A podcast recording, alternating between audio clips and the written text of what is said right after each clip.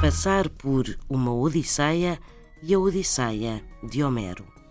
Quando alguém se vê confrontado com uma série de episódios, de acontecimentos inesperados, trágicos, extraordinários, perigosos, diz-se que está a passar por uma Odisseia.